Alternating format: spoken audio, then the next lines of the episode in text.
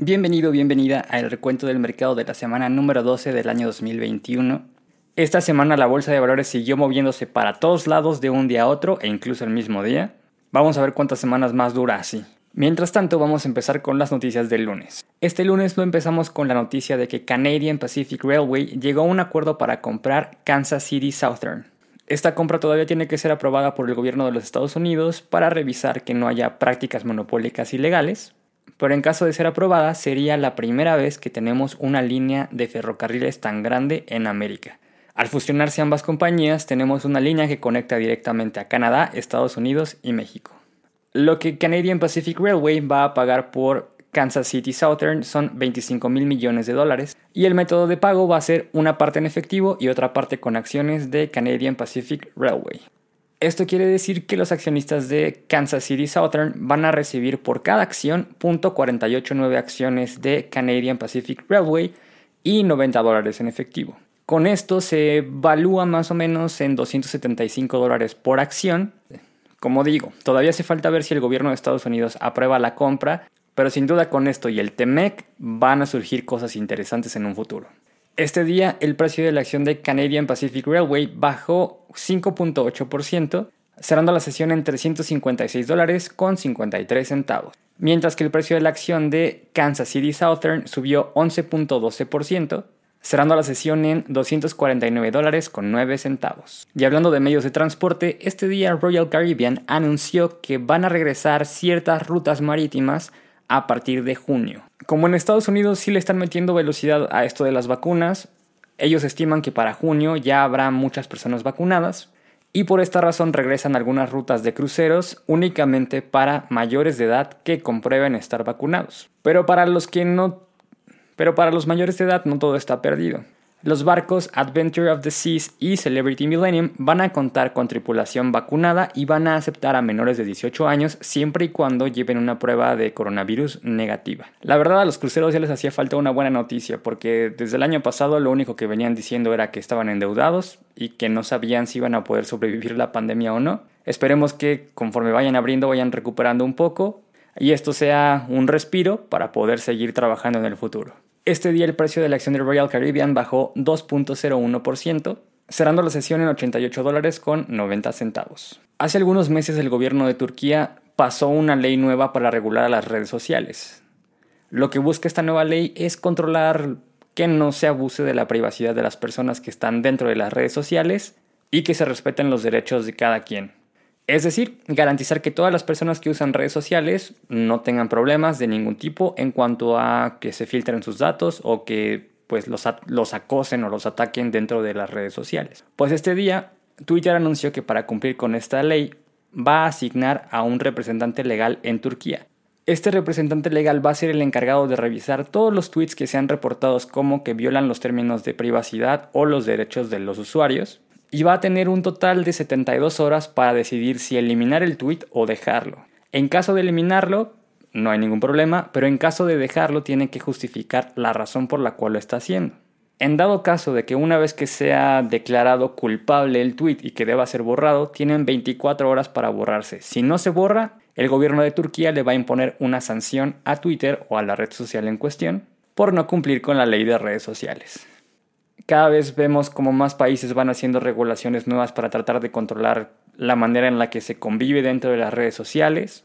Estoy consciente de que debe de haber un reglamento que regule la convivencia dentro de estos medios, así como lo hacen las leyes en cada país para regular la convivencia de los habitantes. Pero siento que siempre que tratan de regular algo, se vuelve obsoleto y sale otra cosa que no está regulada y cuando la vuelven a regular, vuelve a salir otra cosa. Así sucedió con el Internet y con las redes sociales, así es que vamos a ver cómo va avanzando esto. Este día el precio de la acción de Twitter bajó 1.54%, cerrando la sesión en 65 dólares con 21 centavos.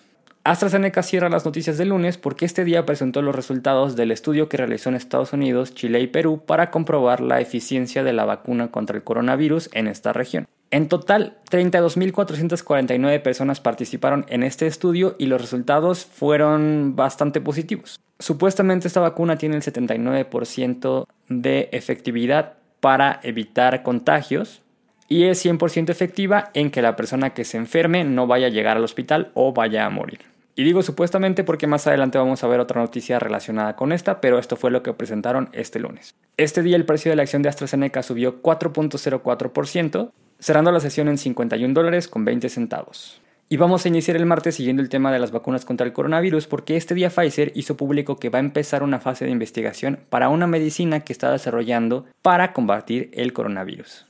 Lo interesante de este medicamento es que es un medicamento tomado, ya no es inyectado. De esta manera se puede comercializar más fácil y más rápido porque ya no necesitas saber inyectar para aplicártelo, simplemente te tomas la pastilla en caso de estar enfermo y reduces el peligro de llegar al hospital o de morir. Según Pfizer, este medicamento lo que hace es inhibir una enzima que requiere el virus para replicarse en las células de nosotros. Es decir, como que le quita un elemento que hace que pueda multiplicarse en el cuerpo y de esa manera la corta y baja los efectos de la enfermedad. Aunque Pfizer hizo público que ya inició el ensayo clínico de este medicamento, dijeron que iban a dar más datos por ahí del 6 de abril. Este día el precio de la acción de Pfizer bajó 1.78%, cerrando la sesión en 35 dólares con 36 centavos. Y este día se dio a conocer que Discord, la aplicación que es un chat que utilizan las personas para videojuegos y muchas otras cosas, pero principalmente para videojuegos, decide ponerse a la venta. El precio al cual pretende ser comprado son 10 mil millones de dólares y es una red social muy atractiva porque actualmente tiene 140 millones de usuarios activos al mes. Para ponerlo en contexto, únicamente tiene 52 millones de usuarios activos al mes menos que Twitter. Y una de las empresas que podría ser la posible compradora de esta red social es Microsoft.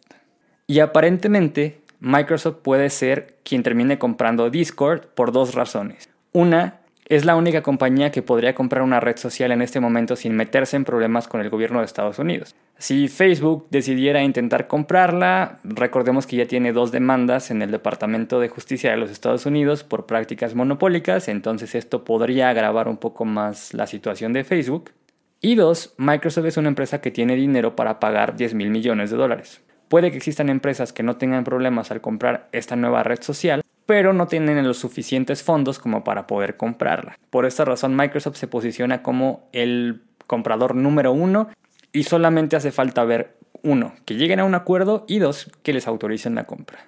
Este día el precio de la acción de Microsoft subió 0.67%, cerrando la sesión en 237 dólares con 58 centavos. Y este martes la CEO de Citigroup anunció que va a prohibir las temidas juntas de Zoom los viernes. Poco a poco han estado saliendo varios estudios en los cuales muestran que los trabajadores que están trabajando desde casa están teniendo un cierto desgaste físico y emocional al estar todo el día encerrados y no tener una diferencia entre qué es casa y qué es trabajo. Por esta razón, la CEO de Citigroup tomó la decisión de prohibir las videollamadas por Zoom los viernes.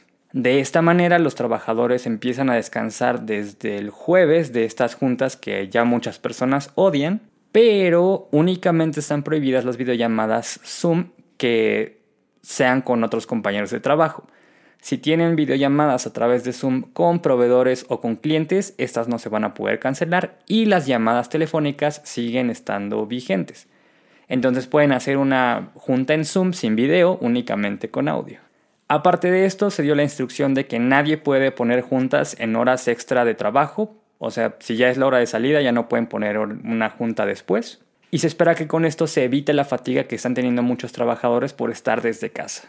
Este día el precio de la acción de Citigroup bajó 1.46%, cerrando la sesión en 70 dólares con 91 centavos. Y ahora sí vamos con las noticias del miércoles. Este día Amazon anunció quién va a ser el reemplazo de Andy Jassy. Recordemos que en la conferencia en la que se presentó el reporte anual del 2020 de Amazon se dio a conocer que Jeff Bezos dejaría el puesto de CEO. La persona que tomaría las riendas de Amazon ahora sería Andy Jassy, que era el director de AWS. La pregunta que nadie se hizo en ese momento es ¿quién va a reemplazar a Andy Jassy? Y este día nos dieron la respuesta. La persona que quedará en lugar de Andy Jassy será Adam Selipsky.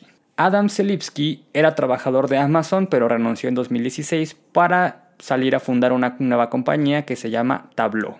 La verdad es que a Tableau le fue muy bien y Salesforce la compró, así que Tableau terminó siendo parte de la compañía Salesforce y Adam Selipsky continuó como el CEO de esta empresa. Varias personas comentaron que Andy Jassy y Adam Silipsky, a pesar de ya no trabajar juntos, seguían manteniendo una buena relación y que el regreso a Amazon no era tan sorpresa, que ya lo veían venir. Al parecer, Adam se va a unir al equipo de AWS desde mayo para que empiecen a hacer la transición y cuando Jeff Bezos deje de ser el CEO, no haya ningún problema y ambos tomen los nuevos cargos que les corresponden. Este día el precio de la acción de Amazon bajó 1.61%, cerrando la sesión en 3.087 dólares con 7 centavos. Y parece que Intel ya tiene un plan para regresar a ser el número uno.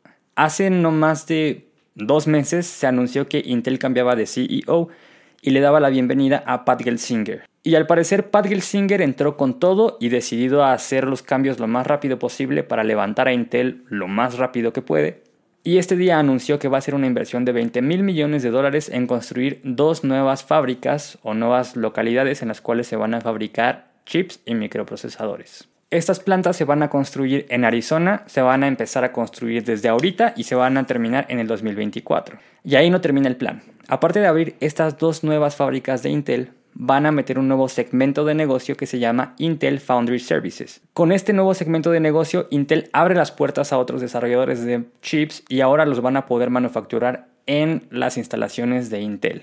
Algo como yo diseño y tú construyes, pero en Estados Unidos, que normalmente se hace en China o en Taiwán. Esto viene muy bien ahorita que está teniendo problemas todas las industrias con la falta de semiconductores.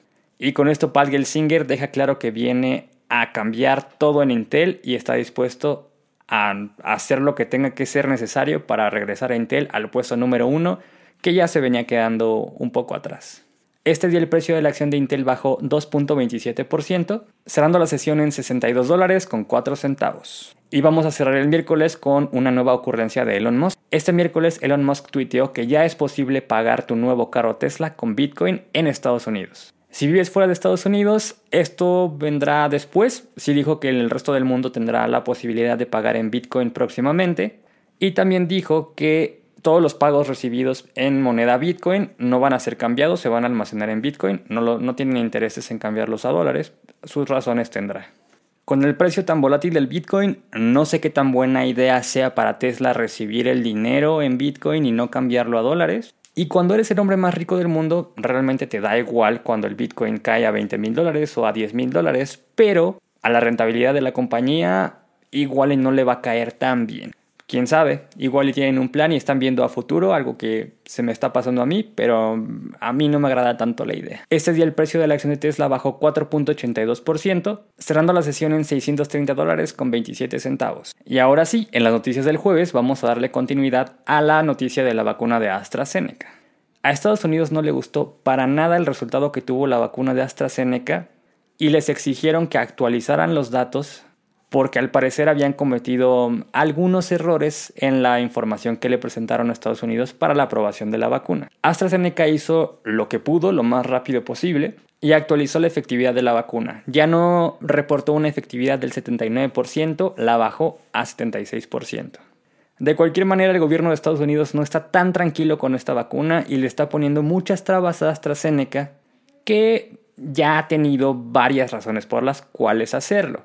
En el primer estudio, AstraZeneca le inyectó media dosis a las personas y únicamente lo reportó en el estudio así, sin más, como, ah, pues lo hicimos, cuando ya después salió la verdadera razón. Hubo un proceso en la manufactura de las vacunas en la cual pues llenaron nada más media dosis por frasco y se dieron cuenta tarde, pero no lo comunicaron, simplemente dijeron, ah, pues así lo hicimos y ya. Y este tipo de cosas hacen que Estados Unidos siga renuente a probar esta vacuna y le siga pidiendo más información a AstraZeneca para poderle dar la autorización de utilizar esta vacuna en el territorio de los Estados Unidos. Este día el precio de la acción de AstraZeneca subió 1.87%, cerrando la sesión en 49 dólares con 70 centavos. Al parecer muchas personas han estado comprando vuelos y poco a poco en Estados Unidos las cosas están regresando a la normalidad o al menos las personas ya están planeando en viajar en un futuro porque United Airlines anunció que ha tenido de las mejores semanas en ventas de boletos desde que inició la pandemia. Gracias a este dato, United Airlines tomó la decisión de abrir 26 nuevas rutas de vuelos directos para que las personas puedan viajar sin hacer escalas dentro de los Estados Unidos y también va a volver a abrir las rutas en el Caribe y en Sudamérica. También van a regresar los vuelos a Sydney, Tokio, Milán, Roma, Ámsterdam, Múnich y Tel Aviv. Estas son buenas noticias para el sector turístico, ya que ya va a haber personas volando. Eh, hay algunas rutas que siguen siendo restringidas por los gobiernos de los países, pero ellos esperan que para mayo ya estén operando estas rutas que tenían suspendidas. Este día el precio de la acción de United Airlines subió 4.12%, cerrando la sesión en 56 dólares con 5 centavos. Vamos a cerrar las noticias del jueves con un pleito que trae China con las marcas de ropa estadounidenses o extranjeras. Hace algunos meses, empresas como Nike y HM lanzaron comunicados en páginas oficiales, redes sociales y por todos lados en Internet diciendo que les llegó cierta información en la cual aparentemente el algodón que utilizan, que es fabricado en la región de Xinjiang, es producido a base de maltrato. Según estas marcas, el gobierno chino tiene grupos de personas de cierta religión trabajando en campos de concentración de manera forzada y por esta razón tanto Nike como HM decidieron dejar de comprar algodón de esa región y mejor utilizar algodón de otro lado.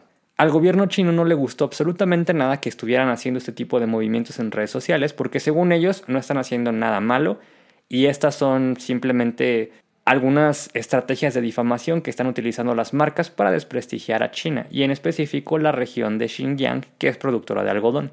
Y ahora tanto a Nike como a HM les están jugando al revés y les están metiendo una campaña sucia de publicidad en China en la cual están desprestigiando a las marcas diciendo que están difamando, que están atacando al país, que les está dando muchas facilidades para construir o pues manufacturar su ropa, tenis o lo que sea que vendan que utilice algodón y están dañando mucho la imagen de estas dos empresas y de muchas otras, pero de estas dos principalmente, en China y ahora empresas locales que competían tanto con HM como con Nike están sacando productos que utilizan algodón de Xinjiang y justamente la manera en la que los están publicando es de esa manera, poner este producto utiliza algodón de Xinjiang y las personas en China pues están adoptando estas nuevas marcas como para proteger a su región y motivar a la producción o la economía de su país. Incluso en algunas tiendas online chinas eliminaron la ropa HM y algunos productos de Nike. Mientras es verdad o es mentira que hay maltrato en la región de Xinjiang en la producción de algodón, lo que sí es verdad es que otra vez empresas extranjeras están peleando con China y puede que esto afecte en las ventas de las marcas porque China es un mercado muy grande. Este día el precio de la acción de Nike bajó 3.39%, cerrando la sesión en 128 dólares con 64 centavos. Y vamos a cerrar las noticias de esta semana con las últimas dos noticias del viernes y vamos a empezar con NIO, que este viernes anunció que se quedó sin semiconductores, es la última automotriz que tiene problemas con semiconductores, ya no va a poder seguir manufacturando carros porque le hacen falta componentes para ensamblar los carros. Por esta razón, la próxima semana la planta de GFI va a permanecer cerrada 5 días y por el cierre se va a disminuir en mil vehículos la producción que tenían NIO prevista. Antes tenían un estimado de 20.000, 20.500 carros construidos y ahora la bajaron a 19.500. Esperemos que de alguna manera logren que el mercado de semiconductores se estabilice porque NIO no es la única automotriz afectada. Ya hay casos de otras automotrices que han tenido que parar las plantas y las líneas de producción por escasez de componentes. Este día el precio de la acción de NIO bajó 4.77%, cerrando la sesión en 36 dólares con 13 centavos. Y la última noticia viene desde Facebook, que anunció que a partir de mayo va a abrir al 10% de la capacidad todas las oficinas que tiene ubicadas en la Bay Area. Esta decisión la tomó porque las cosas en Estados Unidos están avanzando muy rápido y la gente está teniendo vacunación pronta, pero no es obligatorio que todos regresen, van a abrir únicamente al 10% y se espera que regresen a un 50% de capacidad por ahí de septiembre de este año. Todos los trabajadores de Facebook van a tener la posibilidad de seguir trabajando desde casa hasta que lleguen al 50% de capacidad, que sería como por ahí de septiembre, Aun cuando lleguen al 50% de capacidad, los trabajadores de Facebook van a poder seguir trabajando desde casa un mes después. Es decir, en cuanto las oficinas de Facebook lleguen al 50% de capacidad, tienen un mes a partir de ese día para seguir trabajando desde casa y después poco a poco irán regresando a las oficinas. Este día el precio de la acción de Facebook subió 1.54%, cerrando la sesión en 283 dólares con 2 centavos. Y con eso terminamos las noticias de esta semana. Espero que hayas tenido una excelente semana y si no, no te preocupes, seguro con el tiempo te recuperas. Recuerda que el peor instrumento de inversión es ese que no conoces, así es que antes de invertir, Sí, primero estudia y luego ya puedes empezar a invertir. Si tienes cualquier duda, pregunta o comentario, me puedes encontrar en redes sociales como Recuento Mercado o en mi página de internet recuentomercado.com. No olvides suscribirte y compartir para estar siempre al tanto de todo, todo lo que pasa alrededor de tus empresas. Nos vemos la próxima semana aquí en el Recuento del Mercado. Mi nombre es Ascari García, soy inversionista y recuerda que tú también puedes serlo.